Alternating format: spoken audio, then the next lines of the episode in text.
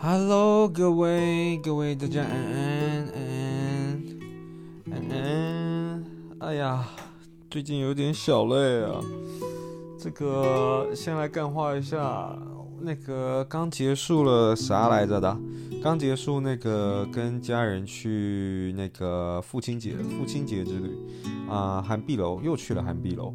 那因为之前第一次帮学庆生的时候拍仙洞嘛，然后我爸妈看了实在是觉得真的是太美了，所以呢，我们又再次订了这个涵碧楼。可惜这次又不是住这个湖景套房哦，这次我们是住在嗯，如果你对涵碧楼有兴趣，我跟你讲，如果能争取，尽量争取 B 栋。因为 B 栋是那个湖景套房，比较漂亮。然后我们这次因为时间太赶赶的关系，就只能住一楼的那种 A 栋的那种庭院套房。讲真的，庭院套房它虽然有一个小的一个小的一个，这叫什么草皮草草呃，这这是庭院小的庭院。然后可是它真的有一点被那个，因为在一楼，它那个树的高度真的会把那个湖景给遮住。所以如果你对涵碧楼有兴趣，你有看到我限动分享的那些图片照片的话，我觉得你们真的可以尽量争取看看，提早啊。提早订，我觉得有机会争取到那个 B 栋了，我觉得是比较好的。然后后来我们又去了那个清境农场，啊、呃，反正我们就是南投三天两夜这样晃。然后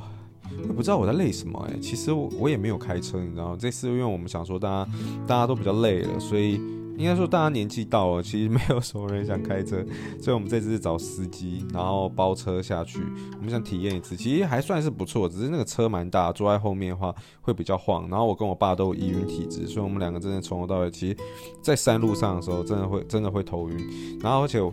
我真的觉得，我原来我跟我爸这么不熟吗？我我我现在才知道我爸有这么严重的惧高症，你知道严重到什么程度吗？是其实我们家很少出游，从小到大都很少出游。然后呢，是我们开到原本然后开到五岭，然后去看那个去看合欢山，可是我们后来没有去，因为中间起大雾。然后是连开在那个山路哦，然后他坐在那个边边，然后从那个车窗底下看过去，有看到一点悬崖，他都不行，然后他都会有点恐慌症发作那种感觉，然后要换位置。我。到现在我才知道他原来那个惧高症，我我跟我姐都是，不是只有我，我我姐也是，我们都是当下才知道，原来我爸那个惧高症竟然严重到这种程度。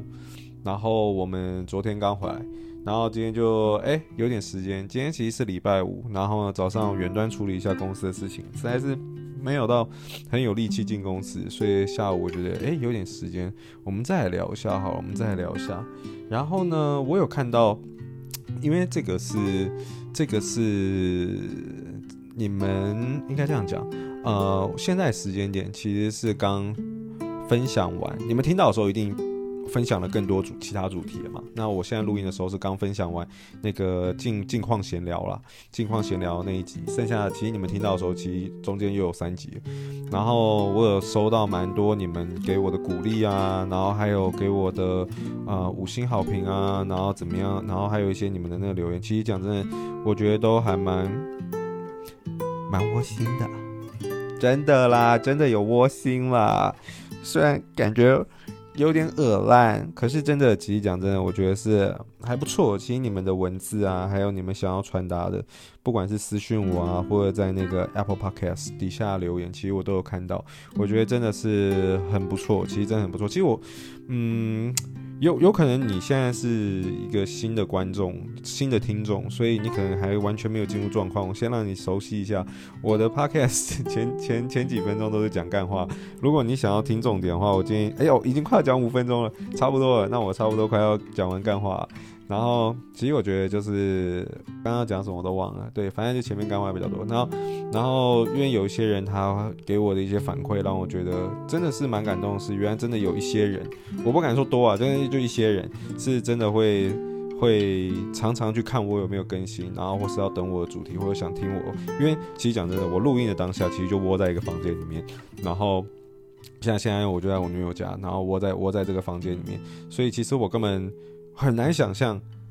有谁正在坐在哪里，然后正在做什么事情，然后正在听我讲这些话。其实我，当我没有办法想象，跟我没有办法跟你们互动的时候，呃，我就不知道。有时候我会比较不知道说，那我到底在录什么，或是我是不是只是在自言自语？到底有谁会听到？所以你们的那些反馈，其实都让我觉得，哦，原来真的有一些人是。呃，真的在专心，不是说专心，真的有在期待，就是听我讲这些。我 虽然我不知道到底对你们有什么帮助，可能你们就爱听，那我就讲，好不好？那好了，我还是想要跟你们说声谢谢，因为我觉得这对我来讲真的都是很大的鼓励。我觉得就是还蛮蛮有趣的。那五分钟干话结束了，好不好？那我们就进入今天的主题。那今天主题就看你们标题，你们看到标题应该也知道，今天其实不会有什么商业上的内容。今天其实就是分享我很少分享、非常少分享的心灵层面一点的东西。其实我我也不敢说会分享到什么心灵层面的东西，因为其实我比较不是那种心灵鸡汤派的，我是很务实派的。所以我想说，今天我就可以跟大家分享几个我失败的例子。那我创业有没有失败过？肯定有失败过啊。那我到底是做什么？想跟大家分享说，那我到底以前做过什么？然后怎么样子失败了？然后我怎么样子收掉？然后后续又是怎么样？或是说我在创业过程中，呃，如果是长期在听我 podcast 的观众，应该也知道我不是一帆风顺型的。我中间也遇过很多大大小小的状况。然后呢，包含去年身体、心理也有一些状况的时候，当这些比较负面的事情发生的时候。嗯，我都是怎么面对的？所以，呃，在今天的内容里面，我并不会很，嗯，第一，我不会有什么很艰涩的或是很复杂的商业的东西要分享给大家。然后，第二是我不会有一个一定的答案，就是面对到这种事情，面对到压力或是面对到失败这种挫折的时候，我觉得。嗯，每个人的方法其实或多或少不太一样，所以我只能用我自己的角度跟大家分享，我可能遇到这些状况的时候，我是怎么做的，然后我是怎么调试的，不一定适合你，但是我觉得就可以。我不知道，希望希望，如果你今天是有想要创业的人的话，我相信这个议题是你未来一定会面对到的，一定会面对到，除非你真的是那一趴的人，然后创业一帆风顺，什么问题都不会遇到。不然的话，我觉得多多少少一定会在这个过程中遇到一些挫折。那对啊，所以我觉得我分享的时候不一定是失败，因为我觉得没有失败的定义其实是很难衡量的。就你在短暂的遇到的挫折，你要说你失败了吗？可能你顶过这个挫折以后，搞不好你就成功了，你就做起来了。所以我觉得失败这个定义其实很很难去界定它，它其实很有可能只是当下的一个状态而已。但其实。你甚至可以把这个失败当做一种挫折而已，也许你顶过去以后，你就可以把你要做的事情做好了，好吧？所以我觉得就是一个听听我的例子，跟听听我分享的故事就好。那希望对你有帮助。然后这是比较少分享的，比较心灵层面一点的东西。那我怕我忘记讲。我先讲，因为我觉得我等一下一定不会讲。如果你觉得这类型的比较心灵一点的，跟创业就是比较艰涩的这种商业学术上分享的东西比较没有关联的话，当然我觉得，我觉得或多或少我挑的主题一定还是会是你们可能对创创业有兴趣的时候会遇到的一些状态，即使是比较心灵层面。如果你们对这种东西有兴趣的话，然后听完觉得还不错的话，那欢迎你们私讯我，或是或是用各种方式告诉我你们喜欢这样子的主题。那我觉得我未来就可以多分享一点，因为我真的。很少分享这类型的主题。好嘞，喝水，我口快渴死了。跟你们讲了八分钟，我还没喝水，口好渴啊！喝水，你也去喝水。有没有？有没有 ASMR？你有没有听到那个水的声音？再一次哦，再一次。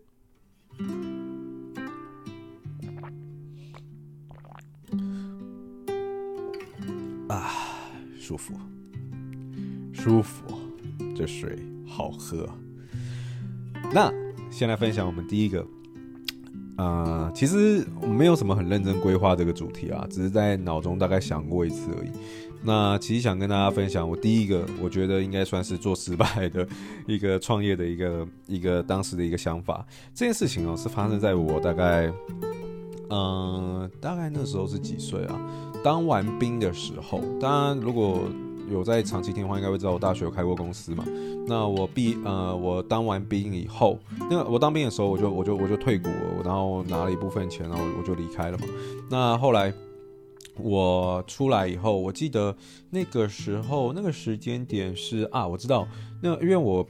当兵完以后，我有去那个 ITI 嘛，我有大概跟你们分享过，我有去 ITI，我有跟你们分享过吗？应该有，有很少集数我有讲到，我有去 ITI 的那个外贸协会，然后上了半年的那个商业课程，然后后来出来以后就考 GMAT 嘛，考完 GMAT 以后，我就觉得自己的那个就业经验不够，我不不不适合申请商学院，所以我想要补足我的那个就业的呃经验。那那个时候我想说创业嘛，那其实那个时候我做了两个东西。呃，大家比较知道可能就是 Aholic，因为这个品牌到现在都还在，然后也已经五年了嘛。那也我不敢说成功，可是反正它至少现在还还 OK，然后每一年都有为、呃、公司带来啊稳定的一个净利这样子。那另外一个是我几乎没有跟你们讲过的，呃，应该是完全没有讲过，是一个球鞋寄售平台，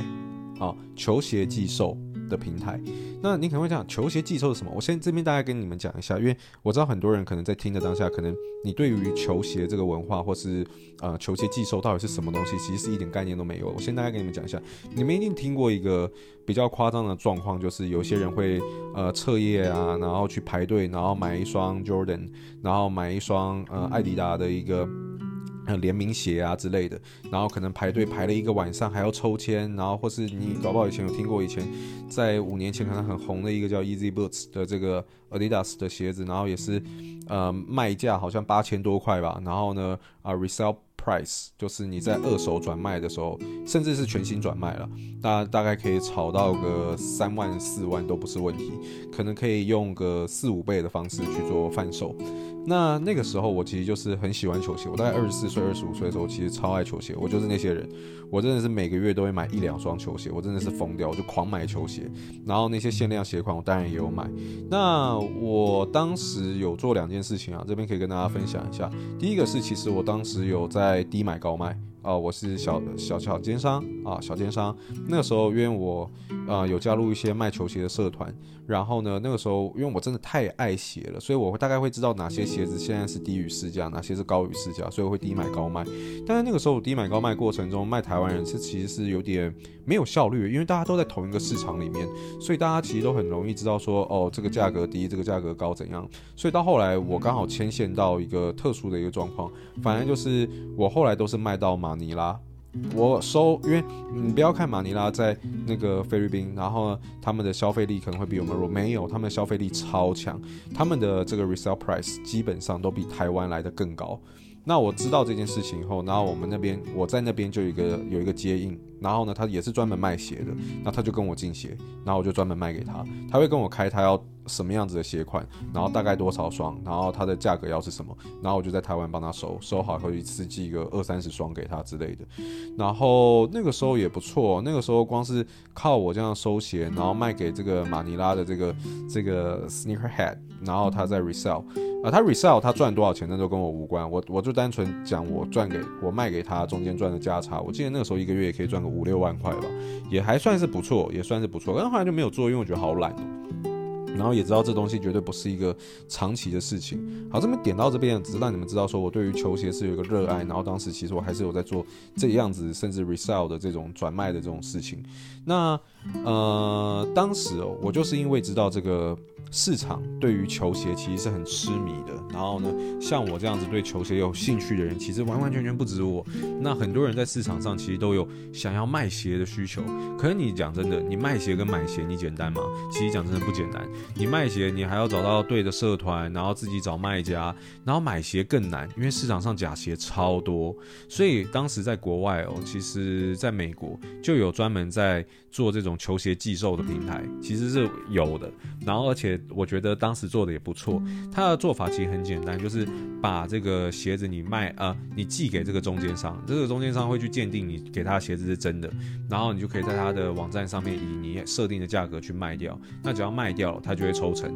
他如果没有卖掉，那他也不会跟你拿钱，好像是这样子吧？我记得。那那时候我就觉得台湾也有这样子的市场，我也想做一样事情，我就做了我自己的球鞋寄售平台。然后呢，当时也确实有一些人会把他的鞋子啊丢过来给我们。那个时候我们可能也收了二三十双吗？然后呢，帮忙 resell。然后呢，也确实我们做了一个网站，然后也确实有把呃这个鞋子卖出去。卖出去以后，我们也会把我呃指定金额，然后扣掉这个 commission 以后的金额汇给这些人。那当时其实就是我跟我表弟两个人小小的在做啦，然后在尝试。呃，讲真的，我做了很久吗？其实也没有很久，我这个东西大概就是只做了呃半年吧，大概其实应该只做了半年，很快我就觉得应该基本上我就觉得做不下去了，因为。嗯，讲真的，在台湾做这件事情哦，它的市场其实还是太小，它跟美国没得比。美国它才是这个潮流鞋发迹的一个地方，黑人文化等等的，所以在那个地方是更盛行的。就不讲在文化角度来讲，台湾一定是比较落后的，所以它的风行程度没有那么大。第二个是市场，市场台湾的市场跟美国市场，这我就不用多说吧，这完全就是差异太太两极的两个市场。所以在台湾你做这个啊、sneaker resale。的平台其实真的没有办法生存。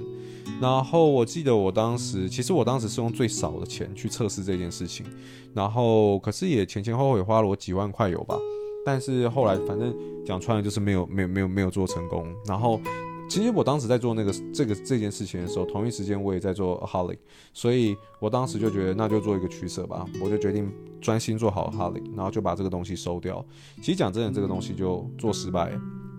可是，呃，我想想看哦，我做失败的例子应该不止这个东西啊。我现在一时之间想不到，但是我必须得说，早期我在创业的时候，并不会做这么多商业评估，并不会想那么多，甚至连当年在做 Aholic 的时候，我现在回头再来看，我都觉得哇，当当时也太鲁鲁莽了吧？怎么会去做这件事情？那也确实在那个过程中亏到钱。嗯，可是哦，我我我讲真的，当时这件事情，我虽然讲真的，我虽然我做失败，它有给我带来什么样子的挫败感吗？我觉得好像没有哎，好像没有。等一下，那我要分享什么？面对失败的时候该怎么办？是今天这一集的主题。但是如果面对失败时根本就没有感觉，那我要分享什么？哎呦，要求哦。哎哎哎，等一下，哎、等一下，不要不要停，哎，你不要你不要想要跳台，你不要想跳台。我知道你听到这边的时候，你觉得很瞎。你现在听到这里听了多久？十六分钟。如果你听到这，然后听到这样子的结论的话，你一定会觉得 What the fuck？我那么认真，我真要听到你跌落谷底，然后跪在地上，然后不知道该怎么办的时候，你是怎么面对这个挫折的？最后我回答你的答案是。我没差哎、我没差哎、等下，等下等下，我有个公司的电话，我有个公司的电话，我马上回来。什么啦？对你们而言应该只有不到一秒的时间差，可是对我而言我已经处理了几秒哦，嘿嘿。公司的会计打过来，然后反正下礼拜要进公司处理一个有一会计师事务所的人，反正还我我跟你们解释这干嘛？反正就是就是公司的事情啦。对，来的就是这么突然，没有什么挫败感，没有没有什么挫败感，那。喝个水好了，我们先来化解一下尴尬哦。在我喝水的这个时间呢，我必须得想想我要怎么圆这一集，我要怎么圆这个场。这样想一下不对，我们一起喝个水，冷静一下，冷静一下。你现在听了已经快十八分钟，你现在有点火大，我知道，冷静一下。好，那我必须得说。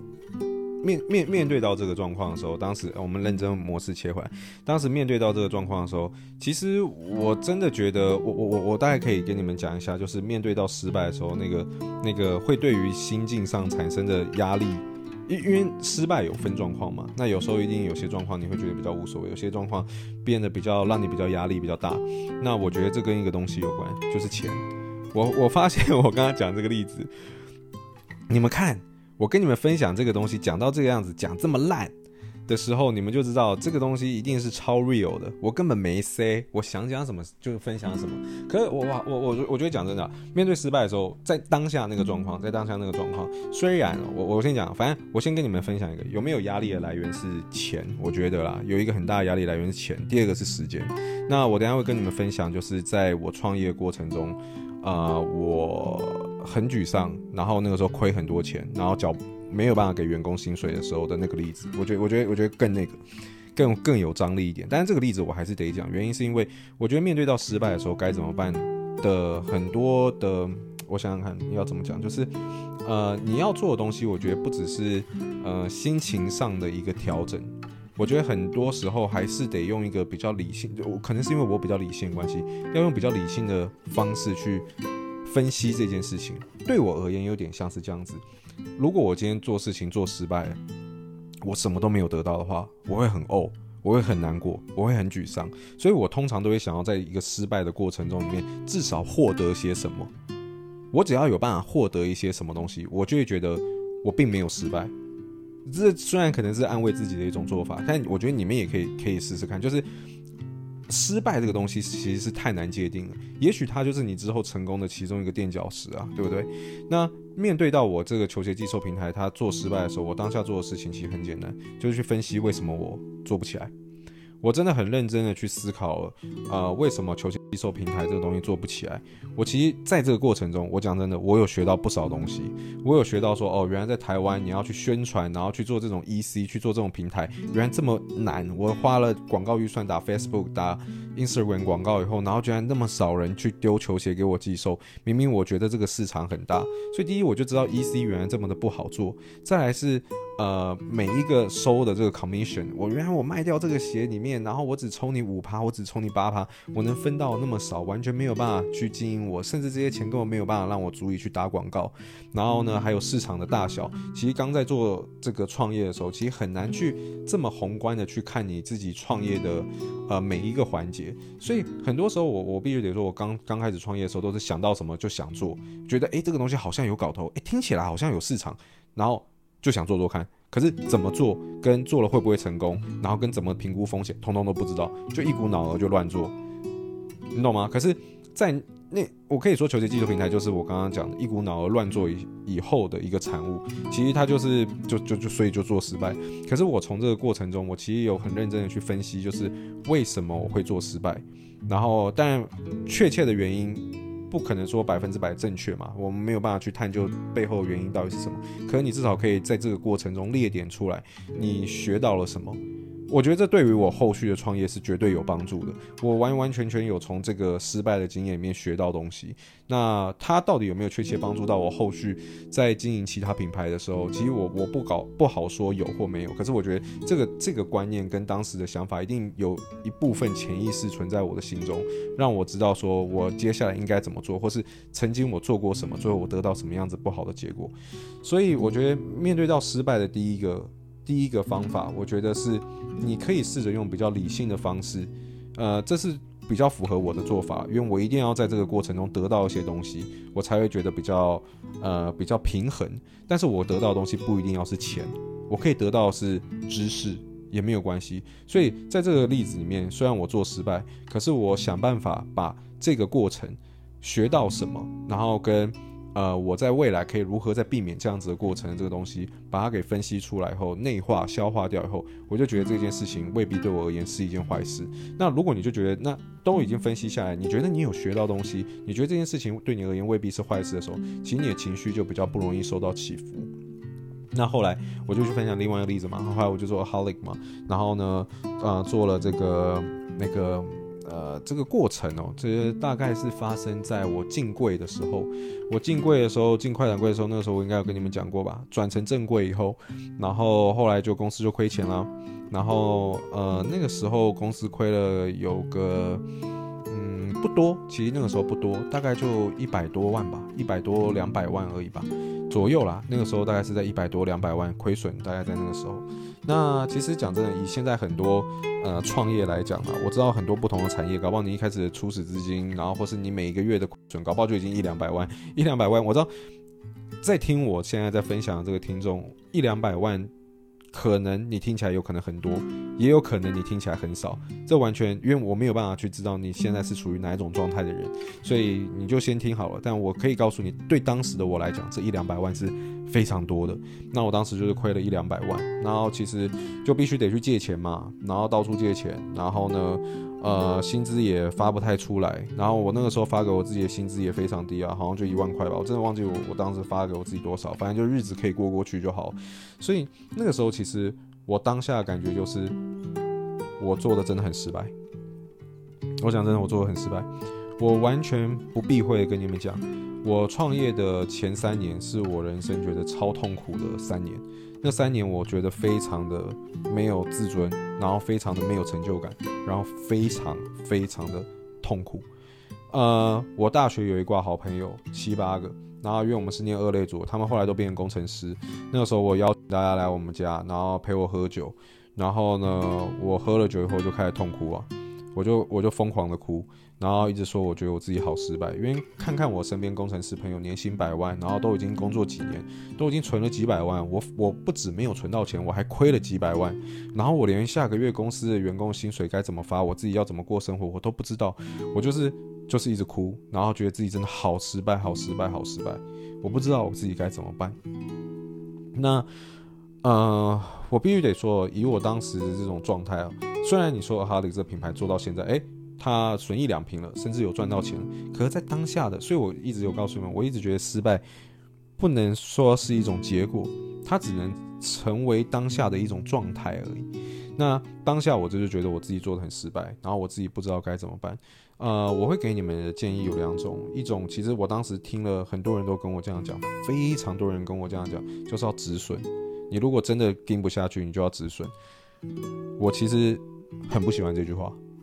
讲真的，我非常的不喜欢止损这句话。我觉得我都还没有放弃，你们就要我放弃是什么意思？我都还没有决定要放弃，连我都还想继续努力，你们就一直告诉我要止损。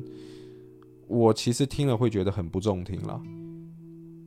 但是我要跟你们讲，你们要懂得止损。靠北啊！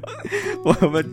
嗯，别人跟我讲我不最不喜欢话，然后我跟你讲，不是啊？我觉得这分两种情况，你要很了解你自己的个性，你要非常了解你自己的个性，好吗？面对挫折的时候，面对失败的时候，当你如果今天创业跟我一样，整天一直哭，然后呢，你现在亏很多钱，你已经亏了几百万。如果正在听着你，你正在创业，你正正在亏了几百万的时候。然后你很难过，你很沮丧，你需要找朋友来你家，然后喝酒痛哭，然后呢，觉得自己很窝囊，觉得自己社会地位很低，觉得自己做错了事情，觉得自己怎样都不好。如果我讲的这个状态就是现在正在听的你的话，我给你两个忠告。第一个是，如果你觉得就是一些风险评估而已，如果你想继续冲，而且你觉得你继续冲下去，嗯。产生的更多亏损是你可以接受的话，那就去做。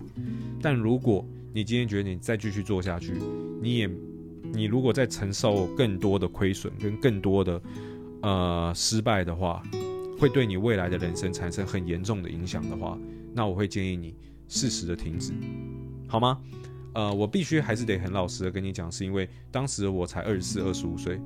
我当时的脑中的念头很简单，我如果亏了好两百万，我这辈子就算我去打工，就算我再回去当工程师，我有可能没有办法赚到两百万还我这个债务吗？我如果想要再继续拼，这个负债变成三百万，我有可能这辈子还不出来吗？我才二十五岁，我有可能吗？不可能，我呃呃，在当时可能二六二六二七吧，我我一定还是有办法去把这个债务还回。对我而言，他虽然当下会给我一个压力，但是这不会是我一辈子的问题。所以我他妈呃不哎、我怎么讲脏话？我讲脏话，我他妈我不要止损，我不要止损，不要跟我讲这些有的没的，我还没有决定要失败，你们不要告诉我我失败了，好不好？所以我必须得很老实的跟你讲，因为我不想害到正在听的你。如果你觉得接下来你再继续承担更多风险，已经对你的个人、对你的未来，甚至对你的家人，或是对你旁边的人。已经产生了压力跟负担，而且这些负担可能是不可逆的话，那你真的要想办法停下来，那接受这次的失败，接受失败以后没有什么大不了。我跟你讲，我永远觉得，我永远百分之百发自内心觉得，敢接受失败的人，比站在原地从头到尾没有跨出那一步的人帅一百倍。我讲真的，所有失败过的人，我通通看得起。远大于那些一直跟我讲你想要创业，但从头到尾一步都没有跨出去的那些人，好吗？我今天并不是说瞧不起那些啊、根本没有跨出去那一步的人，没有跨出去那一步的人，我不会瞧不起你们。我只是要跟你讲，我更看得起，我更崇拜那些敢接受这些挑战。敢承受风险，最后失败，而且勇于接受失败的这些人，你并不可耻，你并不好笑，你并不，你并不是真正的失败。虽然你可能当下正在听，或是这是你过去的经验，或是这是你未来可能会发生的事情，你可能会很痛苦。但我必须告诉你，所有成功的人一定都有面临过你现在正在面临的事情。真的，你其实比大部分的人没有跨出那一步的人都更厉害，都更，我不能说更成功，但是你一定有办法获得一些那些还没有跨出第一步的人，他们看不到的事情，他们看不到这个世界的运作方式，他们看不到经营一间公司可能会承担的风险，他们看不到你看到的世界长什么样子，所以你其实得到了别人得不到的东西。所以，呃，我必须得说，这个很依每个人的个性跟状况而不同。但是，如果你今天真的失败，你真的要面对失败的时候，我希望你可以用这种态度跟这种。想法去告诉自己，就像是我第一个创业，我一样失败了。球鞋寄售频道有失败，但是我想办法在这个失败过程中获得了一些东西，让我觉得我自己并没有失败，我自己其实是一个好的状态。我从这个东西里面获取到更多的经验，所以不用怕，不用怕。那我必须得说，当时我的状态就是，我还可以再承受更多风险。我还可以再继续做下去，所以我的个性是属于那好。如果你今天跟我一样，你现在又是这个状态，跟我一样的状态的话，我只有告诉你一个一件事情，两件事，两件事。第一件事情是你一定要至少知道，那你要怎么修正，好吗？你一定要在这个失败过程中里面一直去不停的思考，像当时我。好嘞，我亏钱，我也是不停的在思考为什么我亏钱，我应该怎么做？那我应该怎么做以后可能可以解决这些问题？然后我再跳下去做啊，然后又失败，那为什么还是失败？然后呢，再重新分析，然后那我应该可以怎么做？然后我又再下去做，然后又失败，然后所以钱一直亏嘛。可是终于就让我成功了一次。然后我就我就我就我就撑到现在。那我必须得说，如果你想要继续做下去的话，那你第一个要做的评就是你有你要有评估的能力。如果你连你自己为什么做失败跟怎么样调整都不知道的话，那我建议你就停在这边，回到我们刚刚的第一种做法，大方的接受失败，你是最厉害的人，好吗？那第二种，如果你是可以想到还有什么方法继续做的话，那很好。那我只有给你一个忠告。如果你觉得你接下来做的事情是对的的话，那就去做。这也是我爸跟我讲的。我爸当时跟我讲过一句话，就是如果你觉得你做的事情是正确的话，那就 go ahead，不要想那么多，那就去做。所以我也想把这句话给你们，就如果你觉得你正在做的事情是正确的话，即便你现在当下是很痛苦，你觉得你自己失败，你觉得你根本没有成功，你觉得你跟我一样要邀请朋友来家里喝酒，可是。即便是那个那么痛苦的我，那么痛苦当下的一个我，公司员工又打过来，但是我不想要让情绪打断，我现在不接。这么痛苦状态下的我，当我觉得我今天做的事情是正确的，我觉得我还想继续挑战的时候，我还是继续做下去。所以，嗯，我想想看还有没有更多的这种失败的例子可以跟你们分享。我记得我刚刚还有，我刚刚还有想到。蛮多的这种失败的时候这个状况，可是我觉得我们公司研发干嘛这个时候打给我啦？他打断我的我的我的想法。但我我我得告诉你，就是毕竟我这个频道它是以创业，我们就是就像我的标题一样，洪凯全聊创业，我在跟大家分享我创业故事。我必须得说，就是如果你今天真的对创业，你会点进来，我相信你对创业应该是有一点兴趣。你如果真的想创业的话，你是一定或多或少，我就是说九十九趴吧，九十九趴你会面临到我刚刚提到的那种状态，你会觉得自己很差，然后你会觉得自己做失败。但是，哦对，我想到另外一个例子，然后包含我去年第三个例子跟你们分享，去年我上半年申请生病嘛，然后呢没有进公司四个月，后来下半年有点有一点点忧郁症。然后呢，所以后来也没有什么心在工作上面。那整个我可以说，整个去年我整个都是过在一个很不舒服的状态，也去看了心心理医生。但就一次，有一些老听众的话应该会知道，对，我现在已经是完全没有事了。但是当下的我的心理状态绝对是非常差的。我在公司会哭诶，你知道公司那时候有发生很多事情吗？很多公司比较呃资深的员工，因为我没有办法再更有效的管理公司，所以有些员工就选择离开。那这对我来讲一定是很大的打击。然后还有发生很多啊、呃、公公事啊私事啊都有，反正很多事情搅在一起，然后我的状态就就就就就就烂掉。然后呢，当时的状态也是非非常的不好。那呃，我觉得，我觉得当时有遇到很多很多有的没的问题啊，公司公司上，我是指公司上，然后其实对我来讲都是很大的挫折，然后情绪上也是很差。我当时做了一种做法就是很简单，选择休息，让自己放慢脚步。那个那个当下那种状态哦，我觉得我可能不会用失败来形容自己在当下的那种状态，可是我只能说我的情绪绝对不亚于我好像失败了，我好像做做错的那种感觉。当下的那种状状况跟心理状态，我就是给自己更多的时间，非常多的时间休息，然后呢，让公司好险，公司还有办法有一个基本的运转能力，然后呢，让更多的决定权先给员工处理，然后自己好好的休息，不管是身体还是心理都是，然后一步一步慢慢调整回来。到今年，我觉得我又把公司的士气还有各方面的条件都拉回我原本想要的状态，所以我觉我我觉得目前的公司状态，我认为是很好的，不管是 Holic 还是 Body Goals，我觉得我们都不错，然后都有很多企业目标正在执行，然后呢，团队氛围我觉得现在也是非常的棒的。那对啊，我我觉得研发打给我，可能是因为研发助理吧，下午有面试研发助理，也许也许因为他说有找到不错的人，然后可能是想要跟我谈一下，也许薪资吧，或或是确定要选哪位人，不知道，反正我觉得现在公司的状态是很好的，所以我当下是选择休息。也可以不用一直冲，因为像我第二个给你们的例子就是，我选择一直冲，我即便亏钱，我即便我觉得压力再大，我已经快要崩溃，但是我只要想到新的方法，我还是继续冲下去，一直冲，我就这样子冲了五年，最后我身体垮了，然后心里也垮，我整个人就烂掉，我休学也是因为那个时候休学，我没有办法再读书，我没有办法，我读到生病了，我当时为了边兼顾课业。然后边兼顾公司，我几乎没有休息，我根本没有假日，我完全没有假日，真的没有跟你们夸张，我真的几乎没有假日，两个礼拜可能就是休息一个假日。学校课业真的太忙，公司真的太忙，我真的没有办法休息。我很多时候都要读书，弄到两三点，我全部都拿 A，主科我全部都拿 A，我超屌，我申请上奖学金，但是我超累，我超级无敌崩溃，最后身体就真的垮掉。我那个时候不禁问我自己：这一切到底是为了什么？我这么努力的读书，获得到一个比较好的文凭；我这么努力的工作，获得到一个比较好的收入，然后最后我的身体跟心理变这样，到底是为了什么？这一切到底值得吗？所以呢，我选择沉淀跟放慢脚步，然后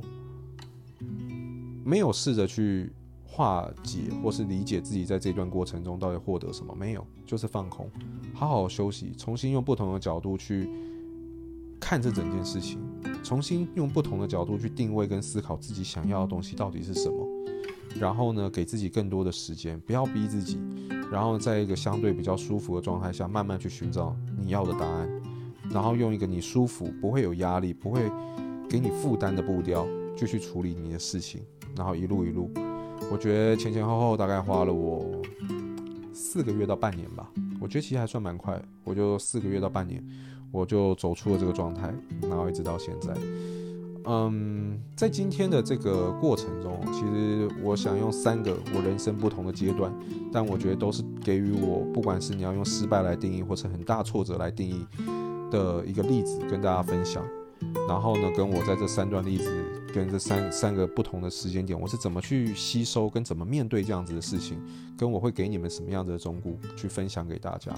第一个，我创业失败，然后呢，我我面对到失败，我是想办法把这些东西变成我的东西，让自己好过一点，不要去觉得好像。嗯，我觉得有时候很多很呕的感觉都是你没有，你会觉得不平衡。但如果你会发现你在这段过程中还是有获得东西的时候，你的不平衡感其实是会消除的。在第二段过程中，我开始创业，然后我做的非常失败，我压力很大，我每每天哭，觉得自己很窝囊。两种状况，一种就是你还能不能继续承担风险，如果不能，停止也没有关系，你还是最帅，你还是最屌，你永远赢过那些。根本还没有跨出第一步，只敢动一张嘴的人，你绝对比较厉害。相信我，即便你失败，你还是比较厉害。你还想继续撑，你还想继续做，你觉得还是有办法。只要你相信你自己，那就继续做，不要怕。我觉得你继续坚持下去，我不能说一定，但是只要你坚持下去，你懂得分析问题的原因在哪里，你懂得找出问题去修正，我觉得你一定会成功。你一定有办法继续做下去。现阶段的失败只是你未来成功的一个垫脚石而已，就继续做。那到最后一路冲冲冲冲冲冲到现在变成这样子，如果你的状态是我刚刚分享的第三种状态，你已经累了，你已经真的再也冲不了，你已经整个毁掉了，你的身体跟心理都发生了状况，你已经处在一种很不健康的状态的话，我告诉你，好好的休息没有关系，好好的休息才是现在最适合你的状态，好吗？然后呢，沉淀自己的想法，沉淀自己的时间，然后呢，给自己更多时间，然后呢，不要 push 自己，慢慢去思考自己要的到底是什么。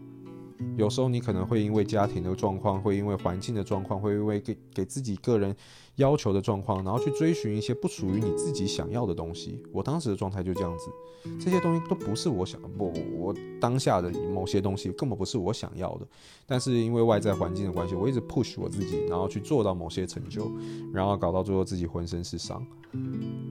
当你意识到这一点，你不再 push 自己去追求这些东西的时候，你的。想法跟你的状态都会变得比较舒服一点，所以我觉得今天这三种状态是我人生的三个不同的阶段，然后面对到的不同的挑战，然后面对到这些挫折跟失败的时候，我是怎么应对跟怎么走出这样子的环境。我不能说这些东西一定适合你，但是只能就像我前面跟你讲的一样，它就是一个例子，然后分享让大家知道我面对到失败的时候，我是怎么看待这些事情，跟我是怎么走出来的。如果你今天要创业的话，那你很大的几率会跟我面临到有类似的事情。那希望今天这样子的一个分享，其实是对你有帮助，算是比较心灵鸡汤，而且竟然讲四十一分钟，完全没想到，我原本以为这一集只会讲二十几分钟，没有想到就分享四十分钟。看样子我一定也是有感而发的嘛，对不对？而且没有想到我竟然有办法圆回来。如果你听到这里，我真的觉得很佩服你。赶紧私信我，告诉我你有听到这里，我竟然有办法从第一段我根本不知道自己在讲什么，然后圆回来，给出一些比较中肯的建议，好不好？那如果对于这种比较非实质商业上给出一些教学性质啊，或是一些故事想法的内容，比较偏向比较心灵，然后呢，甚至是。啊、呃，当然不能说我的过去了，因为我的几乎每一集 podcast 都在讲我的故事，我未来想做什么，我过去做过什么，然后我从里面学到什么。我其实都是一个我喜欢讲故事的人，所以即便面对到这样子的主题，我也是以一个故事的方式去分享给大家。那我只是好奇你们对于这样子的主题，如果听到这边你们喜欢吗？或是你们有什么样子的想法可以反馈给我吗？欢迎私信我。那今天差不多就到这边喽。如果你对于今天的主题觉得还不错，然后呢，嗯，你觉得有学到一些东西，不能说学到东西，你觉得有一些获得到某些东西的话，欢迎你在 Apple Podcast 啊、呃，或是 Spotify 吗？然后给我一个五星好评，这对于创作者来讲是一个很大的帮助。那我要准备回拨给我的研发，去问他到底发生什么事情了。那今天这集 Podcast 就到这边，我们下次再见，拜拜。